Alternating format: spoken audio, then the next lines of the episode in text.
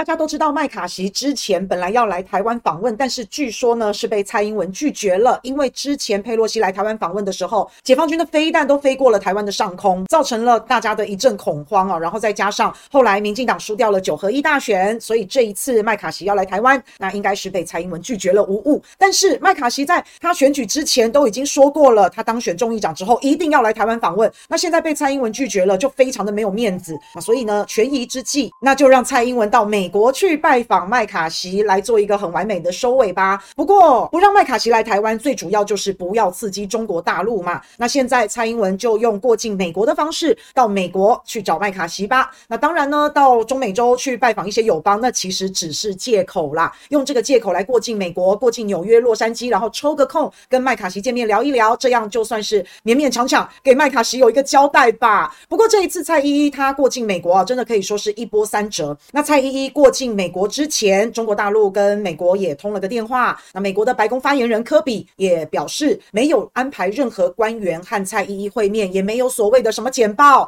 那后来蔡依依到了纽约机场啊，其实看起来还蛮冷清的，有一个非常非常短，史上最短的红地毯。我就想问，是不是我们自己铺的吗？还是美国准备的呢？怎么会有这么短的红地毯？感觉一阵风就要把这红地毯给吹走了。那接下来接机的就是我们的驻美代表小美琴，还有美国在台协会的新任主席罗森伯格。那这些呢，都算是蔡依依自己的人马。反正一阵簇拥之后，就走完了这史上最短的红地毯。那因为呢，蔡依依到了美国的过程当中啊，那就有很多很多的人在抗议，有华人在抗议，也有美国人在抗议，也有反战人士在抗议，高呼着不要过来贩卖战争，滚出美国，中国不是我们美国的敌人。那我不晓得这个是不是就像法律班所说的是中国大陆找人来抗议的哈？这不无可能啊。老实说，真实的情况是怎么样，我们也不能这么笃定。不要像塔利班那么信誓旦旦的说，就一定是中国大陆找人来演的啊，这我们真的是很难去求证啊。那万一不是呢？那万一是呢？反正我们就接下来看有没有一些证据显示。那后来呢？晚上蔡依依有一个晚宴啊，这个晚宴是要感谢美国九次军售台湾。那我也觉得还蛮狐疑的，蛮纳闷的，到底要谢谢什么呢？谢谢卖很贵的武器给我们吗？还是谢谢把我们打造成豪猪？如果美国真的是卖最先进的武器，是我们所想要的，那我是真的很感谢。那可是如果是把我们当资源回收桶，有一些二手的比较旧的，然后再塞给我们，那我就觉得真的是没什么好谢啊。那在这个餐会上有来了一些这个政要，不过呢，执政党官员是通通没来，像纽约州州长啊、市长啊、参议院领袖这些执政党的官员就没有来。那来的大概都是美国的在野党，这个感觉呢就很像，如果麦卡锡来台湾见到的，可能就是在野党的啊，譬如说朱主席啊、柯文哲啊，哈，或者是以前的内政部长徐国勇啊，就是见不到目前正在执政的。这些官员，那见不到蔡英文，见不到游锡堃，那你就可以知道他的被重视程度嘛。那当然，我们希望在之后未来的日子，蔡依依能够见到一些重量级的美国执政的一些官员，好不好？那因为我是不懂啦，为什么一定要到美国？为什么一定要过境美国？你看，一九九四年，当时李登辉也要过境美国，那美国那个时候跟李登辉讲，那你就去过境夏威夷吧，因为夏威夷也算是美国嘛，那你就在夏威夷过境就好。那李登辉那时候就很生气，就赌气，然后在夏威夷硬是停了一个半小时。但是呢，他就不下飞机，这就是给自己一个台阶下。诶，我到了美国啊，安慰一下自己。但是呢，我又不下飞机，因为我生气气呀。啊表示自己还很有骨气嘛，那就真的搞了一个纯过境外交啊。那另外，二零零六年陈水扁也要过境美国，那美国也给他两个选择，要么过境夏威夷，要么过境冷得要死的阿拉斯加。那阿扁也是很不开心，